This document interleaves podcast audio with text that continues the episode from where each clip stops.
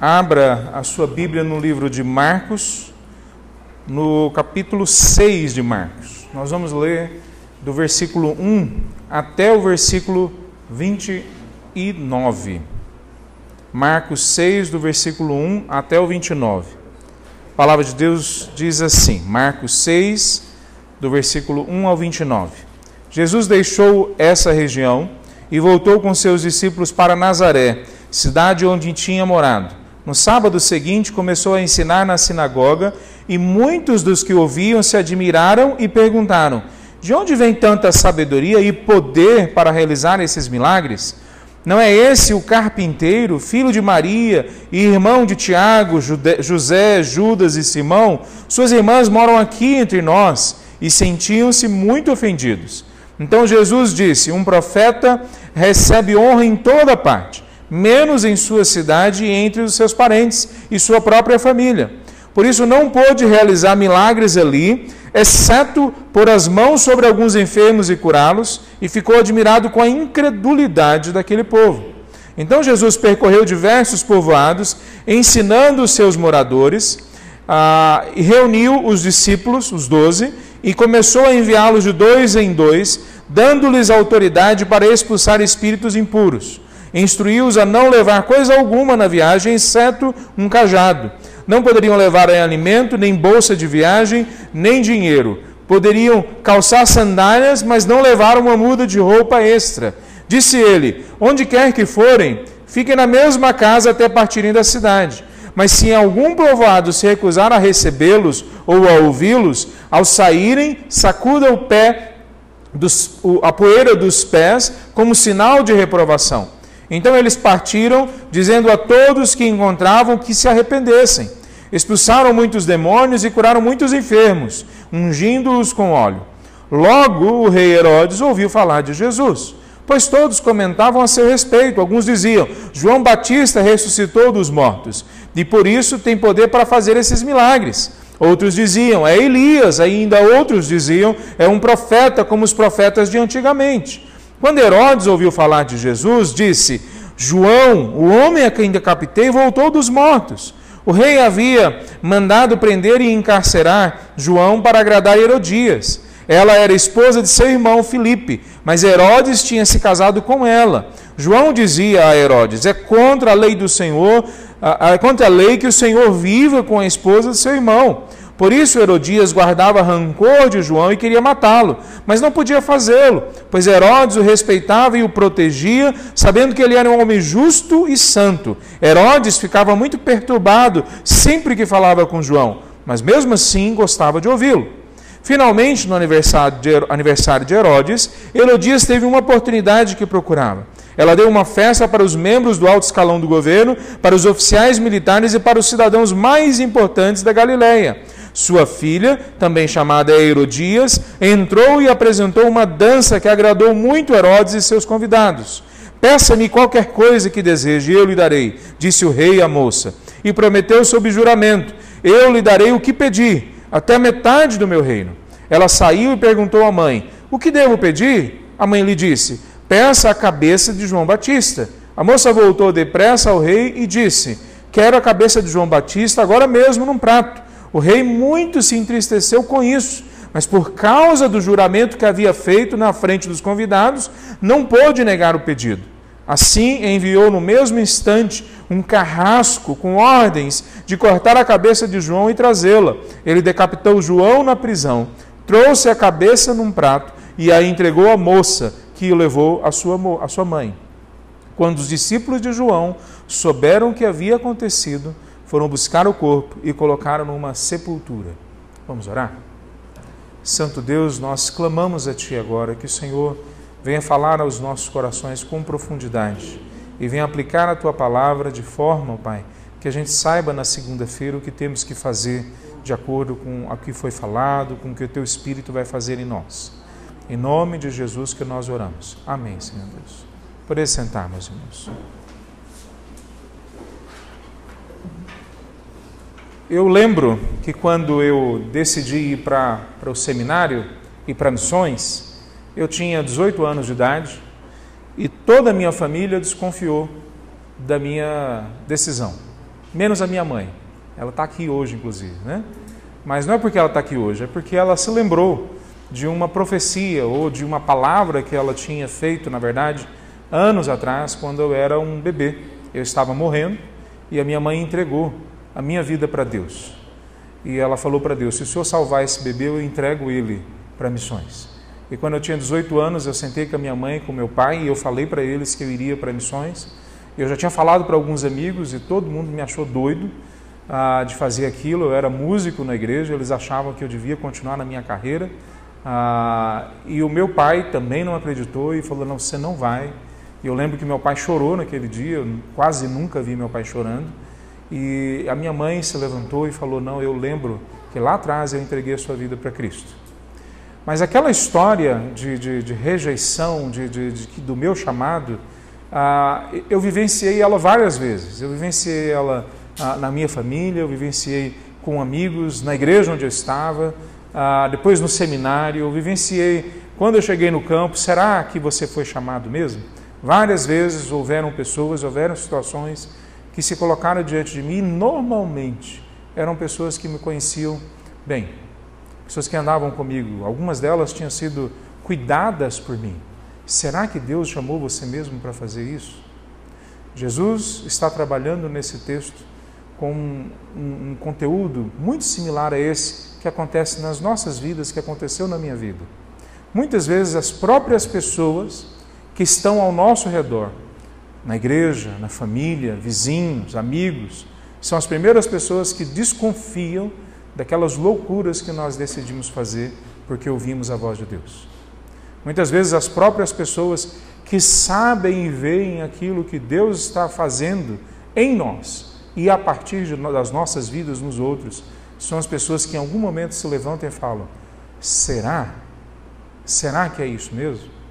Pois nesses textos que nós lemos, nós lemos três parágrafos no livro de Marcos, aqui no capítulo 6, ele fala para nós, em outras palavras, que a incredulidade e a rejeição das pessoas ao evangelho que pregamos e vivemos estarão sempre presentes em nossa caminhada. Mas a graça de Deus será ainda mais evidente do que essa incredulidade, do que essa rejeição. Nós sempre vamos ver em nossa caminhada pessoas que, embora elas vejam a gente pregando o Evangelho e vivendo o Evangelho, elas vão alimentar incredulidade e rejeição. Mas o que consola, o que deve consolar o nosso coração, é que a graça de Deus vai ser ainda mais evidente nessas situações, basta a gente prestar atenção do que a incredulidade e a rejeição que vem como resultado da incredulidade na vida dessas pessoas. Então eu queria agora entrar nesses textos que nós conversamos para falar um pouquinho mais sobre esse fato, de que pessoas vão ouvir e ver o Evangelho em nós, e mesmo assim elas vão alimentar incredulidade e, portanto, rejeição ao Evangelho e muitas vezes à nossa vida.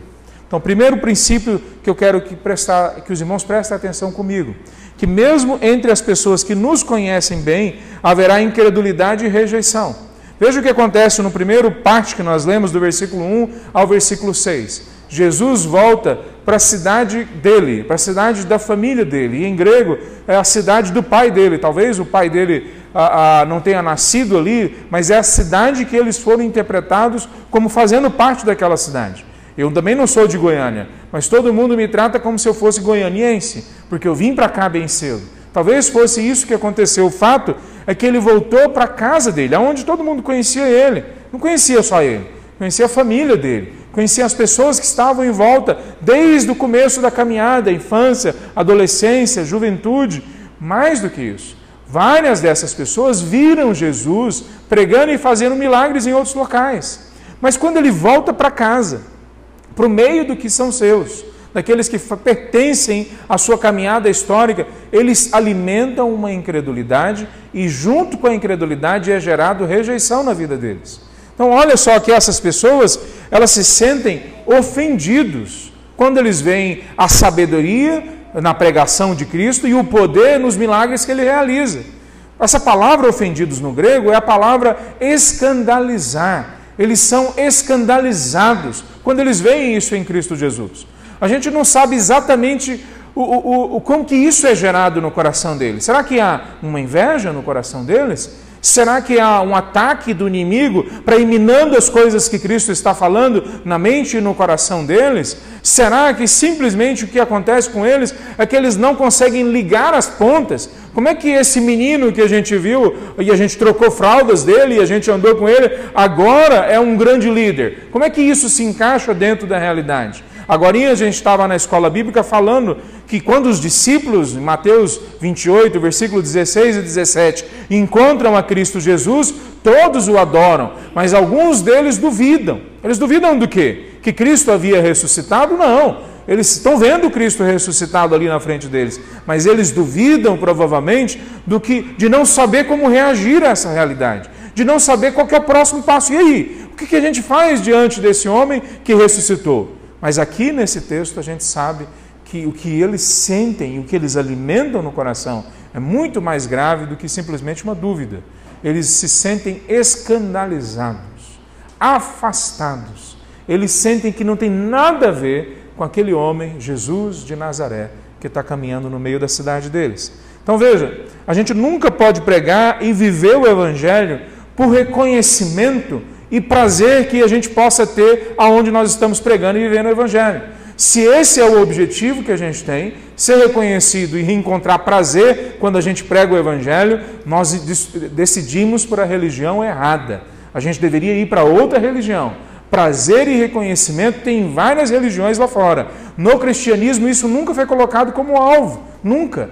Nós somos reconhecidos por Deus. É Ele que nos conhece. É Ele que sabe de onde nós viemos, é Ele que nos tirou de lá, é Ele que deu um presente da fé em nossos corações, é Ele que sabe para onde nós vamos, e não só isso, Ele prepara o nosso caminho para ir para lá. As pessoas que estão em volta da gente, mesmo aquelas que conhecem mais a gente, dificilmente vão entender tudo que Deus está fazendo, e algumas delas vão alimentar em seu coração incredulidade e rejeição. Mesmo o nosso Mestre Cristo Jesus passe por aí. Veja que quando Jesus anda pelo meio deles, mesmo com incredulidade e rejeição, ele cura algumas pessoas. Fala no texto que ele cura alguns, só alguns, não muitos, só alguns. Por causa da incredulidade deles, poucos são curados. É interessante porque se hoje uma pessoa fosse curada aqui no culto, nós já ficaríamos impactados. Mas olha a graça de Deus e agora, nesse momento, via a presença de Cristo naquela cidade em Nazaré. Mesmo a rejeição e a incredulidade no coração daquelas pessoas sendo enraizada e se mostrando através da vida e das palavras deles, mesmo assim, Deus é gracioso e cura algumas daquelas pessoas. Mais do que isso, como final do, do texto, quando ele está caminhando para o fim, Jesus, por causa da incredulidade dele, resolve ir para outra parte para outras cidades. A partir do versículo seguinte, na verdade, o mesmo versículo, mas no próximo parágrafo, fala que Jesus percorreu diversos povoados ensinando seus moradores. Quer dizer, parece que o, o, o movimento que é colocado no texto é que a incredulidade deles acaba por reforçar que Cristo tem que ir para outros locais. Olha de novo a graça de Deus se manifestando mesmo no local onde há incredulidade e rejeição. Então, sempre nós podemos esperar que quando Deus olha para nós, mesmo que haja em nosso meio incredulidade, vai haver sinais da graça, luzes da graça aqui e ali, para quem sabe trazer alguns à atenção para o que Deus de fato quer fazer em nossas vidas, para o que Deus de fato quer fazer em termos de profundidade de mudança em nossos corações. Então, a primeira coisa que a gente tem que saber é que quando nós chegamos até as pessoas com a pregação do Evangelho, mostrando o Evangelho, mesmo aqueles que nos conhecem bem, mesmo entre eles, nós vamos muitas vezes encontrar incredulidade e nós vamos encontrar rejeição. Mas a graça de Deus, sempre nesses momentos também vai pipocar, vai aparecer aqui e ali na nossa situação. Segunda coisa que vem na sequência desse é que Jesus prepara os discípulos para a possibilidade então da rejeição. Veja, ele mesmo é rejeitado e os discípulos veem isso. Eu, eu imagino que os discípulos, quando veem isso, ficam talvez meio sem jeito, talvez querendo pular na frente de Cristo e falar: vocês não sabem quem está falando aqui? A gente passou em outras vilas com ele, ele curou pessoas, ele fez milagres. Ele é o Senhor do universo, vocês não entenderam isso? Talvez os discípulos estão querendo pegar a dor de Cristo e eles defenderem Cristo Jesus. Mas não é isso que acontece. Cristo não deixa isso acontecer, mas na sequência, Cristo prepara eles que eles também vão sofrer rejeição. Não é só Cristo que foi rejeitado, eles também vão sofrer rejeição. E como é que ele faz isso? Ele manda os discípulos, agora de dois em dois, e ele fala para os discípulos se organizarem de tal forma que a fé deles vai ter que ser exercitada. Quer dizer, eles não vão só porque receberam poder, e olha que no texto diz que Jesus deu autoridade a eles para expulsar espíritos imundos. Então eles têm autoridade, eles têm poder do alto, mas o poder que eles têm do alto não tira deles a necessidade e a responsabilidade de exercitarem a fé que eles receberam. Então, como é que Cristo ensina essa verdade para eles? O fato de que a gente pertence ao reino dos céus não significa que nós estamos tirar, que é tirado de nós a responsabilidade de exercitar, de fazer crescer a fé, de desenvolver a nossa salvação, como Paulo fala lá em Filipenses capítulo 2, versículo 12. Veja, o que Jesus fala para eles é que nesta viagem vocês não vão levar dinheiro, nem roupa extra, vocês não vão fazer planejamento, não vão usar os métodos de vocês, não vão usar o jeito como vocês normalmente faziam com as famílias de vocês, nas profissões de vocês. Vocês vão sem nada, vocês vão no escuro, vocês vão simplesmente dependendo da minha ação. Veja, em outros momentos, Cristo, em outro momento lá na frente, Cristo fala para eles se prepararem. E nós sabemos, depois que a igreja entende que a missão que o envio de missionários tem que haver um preparo, mas aqui Cristo está preparando eles para aprenderem a exercitar a fé, mesmo quando é afirmado a eles que eles já têm poder do alto. Então eles vão e eles vão sem nada. E nessa caminhada é dito para eles: quando vocês chegarem em alguns locais, há pessoas que não vão querer ouvir o evangelho de vocês, não vão querer ver o que Deus está fazendo na vida de vocês. Paulo não, Paulo, Jesus fala com mais clareza é, é, sobre esse fato em Mateus capítulo 10, do versículo 11 ao 15. Ele fala assim: Sempre que entrarem em uma cidade ou povoado, procurem uma pessoa digna e fiquem em sua casa até partirem. Quando entrarem na casa, saudem-na com a paz. Se o lar se revelar digno, que a sua paz permaneça nela, se não retirem a bênção. Se alguém se alguma casa ou cidade se recusar a recebê-los ou ouvir a sua mensagem, sacudam a poeira dos pés ao sair. E eu lhes digo a verdade: no dia do juízo, as cidades perversas de Sodoma e Gomorra serão tratadas com menos rigor que esta cidade.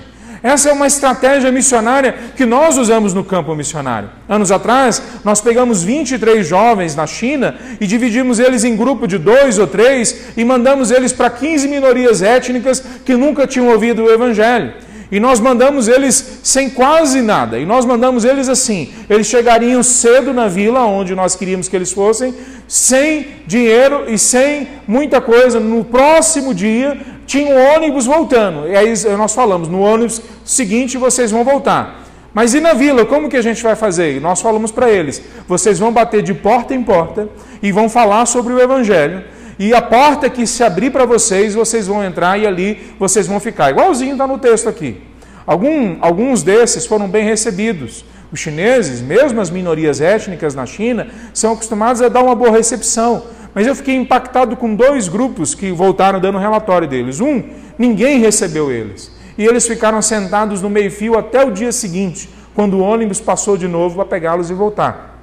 O outro grupo, eu, ninguém recebeu também até 10 horas da noite. Aí uma pessoa teve dó deles e foi lá, pegou esse grupo, três pessoas, duas meninas e um rapaz, e colocaram num celeiro da, da, da que eles tinham no, no, quintal da casa, e eles dormiram no celeiro. O dia que eu fui pegar a, a, o relatório deles, era mais de um mês depois que eles tinham voltado, eu cheguei, a, esses pessoal que tinham ficado no celeiro, levantar, eles levantaram a roupa e mostraram assim no braço e nas pernas as marcas dos insetos que tinham beliscado eles durante a noite. Eles nem sabiam que insetos eram esses, eles não viram, mas tinham ali um monte de insetos e picaram eles durante a noite. E a gente, conversando com eles, alguns nem vieram dar o relatório, porque descobriram que não era isso que eles queriam e se afastaram de missões, se afastaram do projeto. Mas aqueles dois grupos, especialmente esse, cheio de picadas de, de inseto, estava sentado, sentado na nossa frente dando relatório. E um deles falou assim: Nós descobrimos, pela experiência, o que Cristo passou quando ele nasceu. Foi mais ou menos isso que ele passou, agora a gente sabe.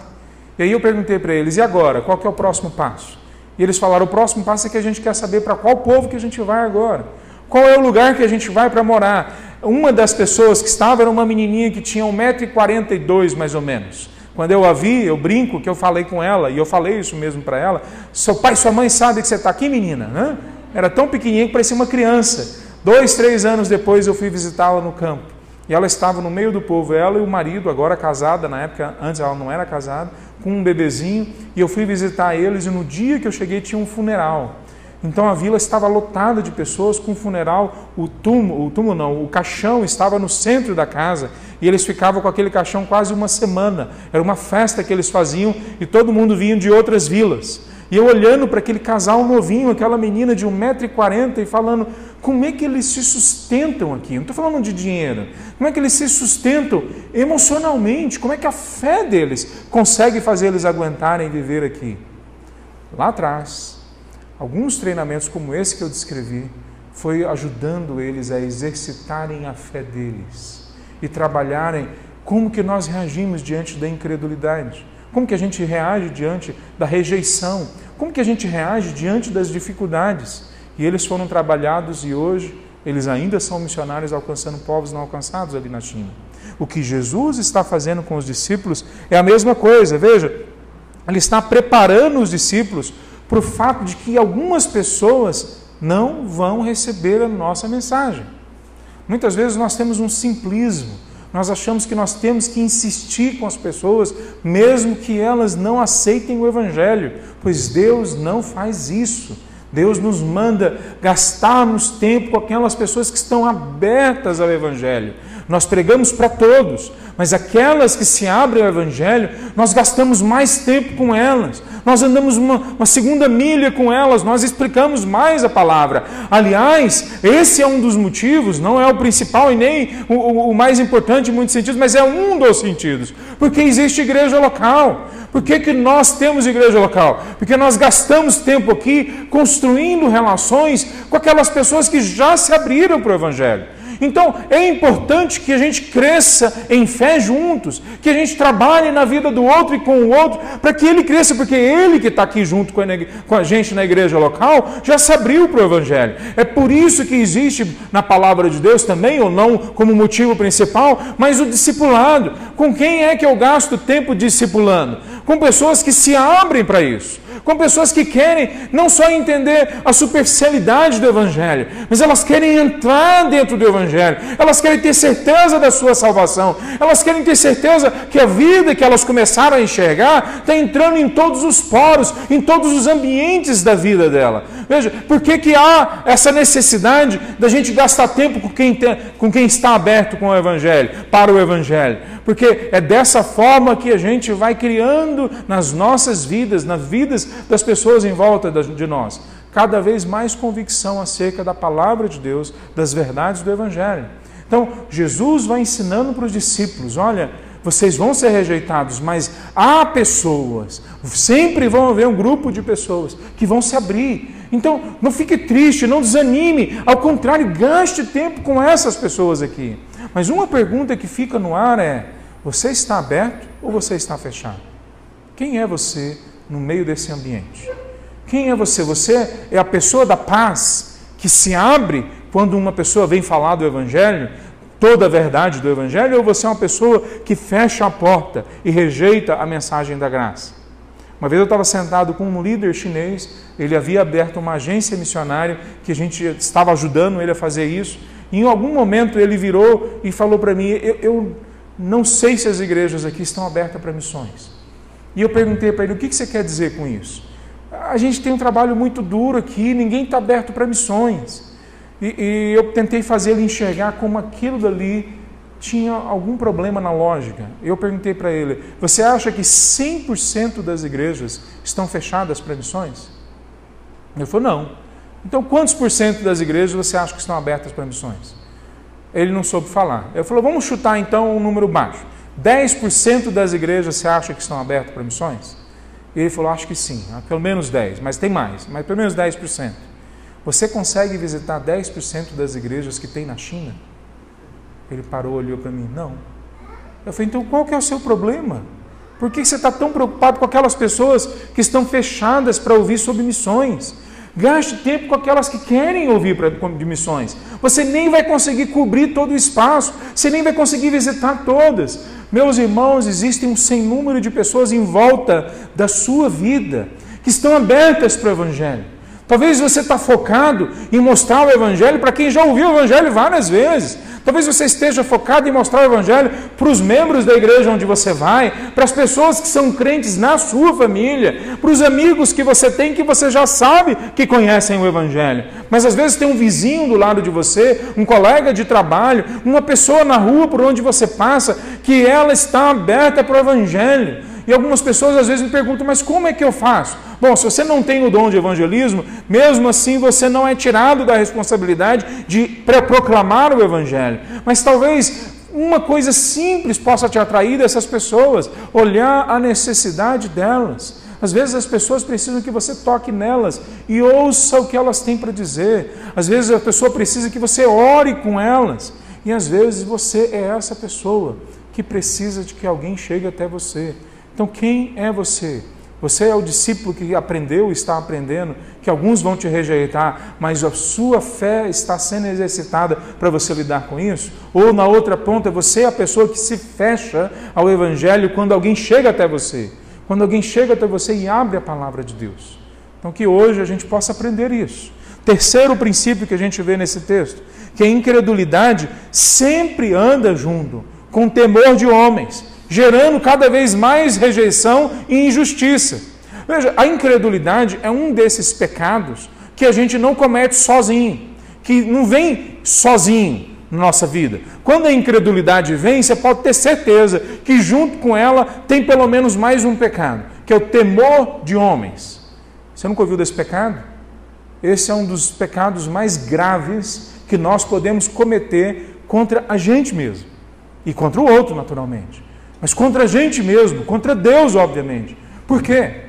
Porque quando a gente tem temor do que as outras pessoas vão dizer, do que as outras pessoas vão pensar, do que as outras pessoas vão, vão entender do que a gente está falando do Evangelho e vão se chatear com a gente se a gente falar assim ou assado, quer dizer, esse temor que a gente tem em relação ao que os outros vão pensar e dizer sobre nós, gera em nós medo, gera em nós rejeição e gera em nós então um processo de abafamento da nossa fé. Talvez uma fé que já estava se iniciando, já tinha já alguma substância, mas o medo do que os outros vão pensar faz com que a gente abafe a nossa fé e transforme a nossa reação não ao que a palavra de Deus diz, mas o que as outras pessoas dizem ou vão dizer, ou o que a gente acha que elas dizem e vão dizer.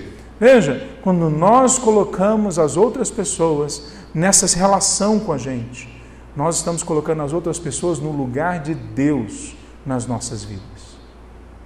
Se eu tenho temor do que outros vão dizer, outros vão pensar, para mim, essa pessoa virou Deus. Não importa se em outros momentos da minha vida eu leio a Bíblia, eu oro.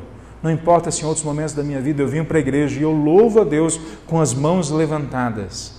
Se no final do dia, quem decide o que eu vou fazer, pensar, sentir, falar, é a opinião dos outros, então os outros se tornaram o meu Deus. É isso que acontece na vida de Herodes. Veja só para vocês entenderem: Herodes aqui não é Herodes o pai, o grande, o, o Herodes que tentou matar Cristo Jesus. Ele era terrível, mas ele morreu lá no, no, no ano 4 ou 5 do primeiro século. Logo depois daquele, daquela matança que ele criou, de todas as crianças ali que haviam nascido, ele morreu. Um pouco depois, depois disso. E aí foi dividido com os filhos dele, e depois netos, e depois bisnetos. O que nós temos aqui é um dos filhos dele, Herodes, a, a Antipas, que foi governar o norte de, da região de Israel, de hoje nós conhecemos como Israel, e alguns outros pedaços. Esse homem, ele tinha um certo temor a Deus. Ele ouvia o profeta João, quando o profeta João estava no Jordão e no norte, ali na região da Galiléia, ele ouvia, chamava João para conversar. Então, ele, ele, tinha um certo temor a Deus. Ele se, adira, se admirava, por exemplo, da santidade e da justiça desse homem, João Batista. Ele gostava de ouvir João, como diz no versículo 20, mesmo quando João deixava ele perturbado com o que estava sendo dito. Ele gostava de João. Ele tinha um pouco de fé, ele tinha temor a Deus. Mas veja, a opinião das pessoas em volta dele fez com que a fé dele fosse abafada, a ponto de se tornar uma rejeição, a ponto de se tornar injustiça sendo feita na vida do outro. E mesmo no, no, no processo dele fazer essa rejeição e essa injustiça, é dito para nós que o rei, no versículo 26, se entristeceu meus irmãos, mas a tristeza do mundo não produz a salvação em nossas vidas. 2 Coríntios 7, Paulo fala claramente sobre isso para nós. 2 Coríntios 7, versículo 10. Versículo 11 é melhor. Vejam que a tristeza, não é o 10, é o 10 mesmo. 7:10. 2 Coríntios 7:10. Porque a tristeza que é da vontade de Deus conduz ao arrependimento e resulta em salvação. Não é uma tristeza que causa remorso, mas a tristeza do mundo, que é o remorso, resulta em morte. Herodes ficou triste com seu pecado, mas não triste a ponto de se arrepender, triste a ponto de ficar doidinho, triste a ponto de ter sido contrariado por um dos seus liderados triste a ponto de, de ficar constrangido de tomar uma, uma decisão que não é o que ele queria lá no fundo, mas não triste a ponto de se converter, mudar, voltar atrás, mudar a, a rota da vida dele. Qual que é a tristeza que você tem alimentado no seu coração? Meus irmãos, o que Deus quer para nós não é, em primeiro lugar, a paz. Em primeiro lugar, o que Deus quer para nós é a perturbação. Nós precisamos. Eu lembro anos atrás, eu vi o Dr. Shed começando um congresso brasileiro de missões. Milhares de missionários e líderes de agência missionária na nossa frente, todos na expectativa de ouvir aquele homem de Deus. E ele começa o culto dizendo assim, a palavra dizendo assim: Hoje eu não desejo a paz de Deus para vocês. Eu desejo as perturbações do Senhor para a vida de vocês. E começou o sermão daquela noite. Não é preciso dizer que nós terminamos todos perturbados naquele dia. Todos clamando para que Deus trouxesse arrependimento verdadeiro aos nossos corações, para que aí pudesse gerar paz em nossos corações. Mas olha o pecado de Herodes. O pecado de Herodes é ter o temor de homens. Qual é o seu pecado? Meus irmãos, um dos grandes problemas na igreja hoje é que nós fazemos a igreja por causa da opinião dos homens. Nós, nós criamos os nossos cultos, as nossas ações, nós criamos o, o, o, jeito como a gente quer ser evangélico, pensando como é que as outras igrejas vão pensar da gente, o que é que os outros pastores vão pensar da gente, o que é que a sociedade em volta vai pensar da gente. Talvez em alguma medida essas opiniões tenham o seu lugar, talvez, talvez não, mas o fato é que essas opiniões nunca podem chegar na nossa vida como aquela que estabelece a rotina, a autoridade para nós. Não importa obedecer a homens, antes a Deus. Eles, Herodes poderia ter aprendido isso. Ele ouviu um profeta de Deus, ele ouviu a palavra de Deus, a fé, ou talvez algo dentro do coração dele foi estartado pra, a ponto de ele ter temor de Deus. Mas não foi o suficiente para produzir salvação na vida dele. Ele não se entregou de fato àquele que poderia salvar a vida dele. Veja, a mesma coisa pode acontecer com a gente. A mesma coisa pode acontecer com a nossa caminhada. Se a, a nossa característica de fé ou de religiosidade ou de espiritualidade é construída, o nosso jeitão é construído em cima do que outros pensam, nós estamos no mato sem cachorro, ou nós estamos no sal, como diz minha mãe. É, nós estamos numa vida que não tem um bom fim, que vai levar a gente para a destruição. Toda caminhada que é construída com medo de homens leva à destruição. A destruição porque leva ao inferno. mas também a destruição porque leva ao fim dos relacionamentos. Assim como toda idolatria causa morte dos relacionamentos, a, a rejeição à palavra de Deus, o colocar outro, outra pessoa no lugar da palavra de Deus gera morte nas nossas vidas.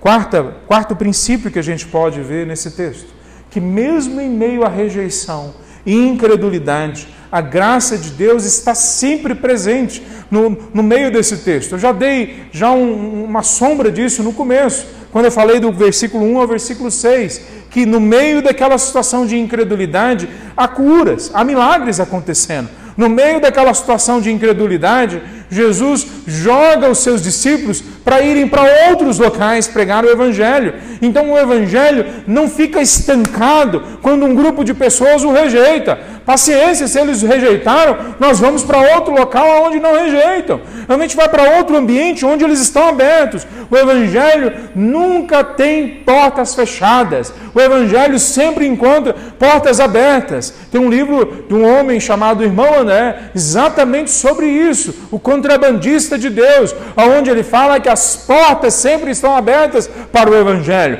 Veja, talvez vão haver portas fechadas aqui e ali. Talvez o nosso coração possa se fechar em um momento ou outro, mas o Evangelho sempre vai encontrar portas abertas. É uma certeza que é dada a nós, é essa certeza que é dada que, mesmo no momento de incredulidade, no meio de um grupo de pessoas que são incrédulos, há pessoas que não dobram joelhos diante de homens, diante de ídolos, que vão estar abertas. Veja, quando nós olhamos essa, essa graça, nós vemos a paciência de Cristo Jesus. É uma demonstração clara para a gente, dentro da história de Cristo, da paciência que Deus mostra durante toda a história. Deus tem paciência com a gente. A paciência de Deus tem limites. O mundo antigo, que é falado lá em Gênesis capítulo 6, que foi destruído com o dilúvio, Deus perdeu a paciência com aquele tempo. Deus perdeu a paciência com Sodoma e Gomorra, Deus perdeu a paciência com grupos inteiros dentro do povo de Israel, Deus perdeu a paciência com Ananias e Safira no Novo Testamento. Capítulo 11 ah, de 1 Coríntios, onde fala da ceia do Senhor, fala que Deus perde a paciência hoje, muitas vezes na igreja, com irmãos nossos que tomam a ceia sem pensar, sem discernir o corpo, sem entender que tem que se arrepender e voltar para Deus. E fala lá em 1 Coríntios 11 que alguns já morreram e alguns estão doentes no meio da igreja, não por causa de doenças naturais, não por causa de ação demoníaca, mas por causa do peso da mão do Senhor na vida deles. Então a paciência do Senhor tem limites, mas a paciência do Senhor é também uma demonstração da graça dele. Deus é gracioso com a gente. Jesus está sempre mostrando, como Deus mostrou na história toda, que sempre que vem julgamento, há demonstrações da graça de Deus. Tem dilúvio, pois tem Noé que é salvo e a família que é salva. Tem Sodoma e Gomorra, tem Ló que é retirado dali. Tem Ananias e Safira, mas tem uma igreja inteira sendo gerada no exemplo de Barnabé, que entrega a sua vida para o reino de Deus crescer. Então, sempre que tem julgamento, também Deus traz a misericórdia, sempre surgindo nesses ambientes. Então, a paciência de Cristo nesse, te nesse texto mostra a graça de Deus, mais do que isso, a determinação dos discípulos, porque é dito para nós, aqui e em outros locais, que os discípulos vão por todas as vilas, que eles chegam em todos os locais onde era suposto que o Cristo fosse revelado ao povo de Israel. Eles vão até para fora do ambiente de Israel. E depois é dito para nós, em Atos capítulo 1, versículo 8, que o Evangelho vai chegar a todas as regiões do mundo, a Jerusalém, Samaria, Judéia, até os confins da terra. Ali é ao mesmo tempo um mandamento para nós, e ao mesmo tempo uma promessa para nós, que o Evangelho vai chegar em todos os locais. Essa determinação dos discípulos foi vista no Brasil, pelos missionários que vieram para cá, e que por causa da história deles hoje, nós estamos sentados aqui e temos escola bíblica, e temos culto e temos a palavra em português à nossa disposição. Por causa da determinação dos discípulos, nós vemos a graça de Deus chegando em locais onde nunca ouviu, ouviu, falar. Então, a graça de Deus é vista na determinação dos discípulos que chegaram até a minha casa e até a sua casa para pregar o Evangelho. A, a, graça de Deus é percebida também e de uma forma que muitas vezes passa desapercebida por nós, na lealdade dos discípulos de João. Os discípulos de João vão lá e pegam o corpo de João Batista. Veja, um homem que foi esquisito no seu estilo de vida, para mostrar o reino de Deus através da vida dele daquela forma. João Batista vivia nos ermos, com uma roupa de, feita de couro de animais, comendo mel silvestre e gafanhoto. Esse homem que tinha um comportamento esquisito. Ele foi testemunha do poder de Deus, o último profeta, como havia no Antigo Testamento, o grande profeta João, morre. E quando ele morre? que, que acontece? Acabou a história dele, se encerra aí, pois os evangelhos, e agora aqui Marcos, coloca o nome de João Batista, a graça de Deus. Mostra que o nome de João Batista, a história que ele ajudou a construir, que ele fez parte, é, é, é, é colocada para nós como algo precioso. Os seus discípulos vão ali, pegam o corpo de João Batista e enterram, mostrando a importância que João tinha para eles. Mas João não tinha só importância para eles, tem para todos nós. Por causa dele, o caminho do Messias foi preparado naquele momento da história. E aí ele mostra para nós o que nós mesmos temos que fazer hoje. Por nós temos que sair na rua e sermos a voz do que clama no deserto. Nós já falamos aqui em outros momentos. Nós temos que ser aqueles que vão e preparam o caminho do Senhor para entrar no coração das vidas que ainda não têm a Cristo Jesus. Pois a graça de Deus é mostrada através da vida dos discípulos de João Batista, mostrando que nós, todos nós, que somos servos de Deus, mesmo que passemos por rejeição, injustiças, por batalhas, por lutas, por dificuldades, mesmo que a vida entregue para nós uma batalha sem fim, nós podemos ter clareza de que a graça de Deus no final vai nos honrar, não porque nós merecemos, não porque nós somos o alvo necessariamente da honra de Deus, mas porque nós vamos estar com aquele que é honrado acima de tudo e de todos. Nós vamos estar do lado dele na mesa, no banquete com ele. Eu lembro, sempre quando eu penso disso, nisso, eu lembro da história de, de Estevão no capítulo 7 de Atos, quando ele termina de pregar e é apedrejado até a morte. Ninguém reconhece o sermão dele, não que estava ali naquela audiência, naquele primeiro grupo de pessoas que ouviu o sermão dele, mas mesmo assim o filho do homem fica de pé diante do trono de Deus, dando honra àquele jovenzinho que está ali pregando o Evangelho e morrendo por causa do Evangelho. A graça de Deus, mesmo no meio da incredulidade e da rejeição das pessoas, se torna mais evidente hoje e no futuro, com certeza. Então, como que a gente pode encerrar esse sermão? Como que ele se aplica às nossas vidas? Primeira coisa que eu queria falar para vocês para a gente encerrar: não limite a sua compreensão de fé ao que outros falaram para você, a opinião das outras pessoas. Não limite a, a, a, o seu crescimento na fé às coisas que você já entendeu até agora. Tem muito mais coisa para você entender. Nós nunca nos graduamos na palavra de Deus, eu falei mais cedo na escola bíblica. Nós nunca vencemos todo o conteúdo, sempre há mais coisas lá. Não existe o pós-doutorado em teologia que não precisa mais da palavra de Deus. Quando nós falamos da vida, nós precisamos voltar sempre e uma vez mais à palavra de Deus. Então não limite a sua vida à opinião dos outros e nem mesmo a sua própria opinião sobre você mesmo. Só uma coisa produz fé verdadeira em nós: é a pregação, é a leitura, é o estudo, é o aprofundamento da palavra escrita, a Bíblia. A primeira coisa, não limite a sua vida com base na opinião dos outros ou mesmo com base na sua própria opinião.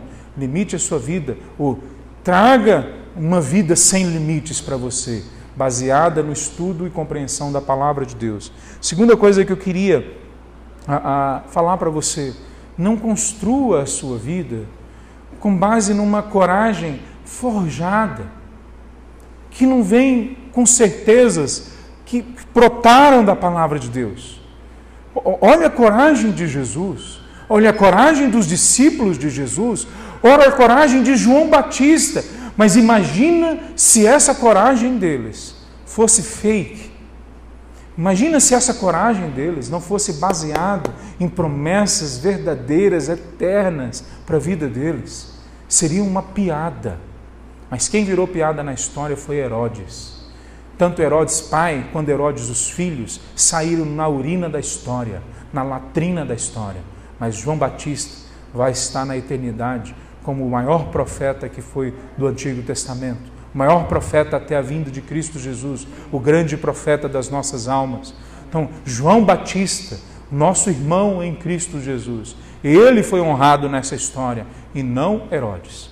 Então, não, se alimente de uma coragem baseada em fake news. Não, não se alimente de uma fé baseada nas suas opiniões e nas opiniões dos outros. Construa sua fé, sua coragem na simplicidade do Evangelho. Simplicidade significa olhar somente para um ponto, não para dois, não para três, para um ponto. A nossa fé, elas tem que ser firmada em Cristo Jesus e na palavra de Cristo Jesus. Então, incredulidade Pode haver, mas a graça é sempre mais evidente do que a incredulidade que possam surgir. Vamos orar, meus irmãos. Senhor Deus, nós nos colocamos diante de Ti agora e nós clamamos, ó Pai, que assim como os discípulos, assim como João Batista e acima de tudo, assim como Seu Filho, Jesus Cristo, que nós possamos, ó Pai, alimentar a nossa vida na graça de Deus nós possamos alimentar a nossa caminhada, a nossa percepção da realidade, a nossa fé na palavra de Deus. Deus, o Senhor conhece cada coração aqui. Vem agir de forma específica para aquela necessidade que cada um de nós tem, mas também vem agir em nós como corpo, nos fazendo nos tornar uma igreja focada na tua palavra. Abençoa todos nós, as nossas famílias, em nome de Jesus. Amém. Amém.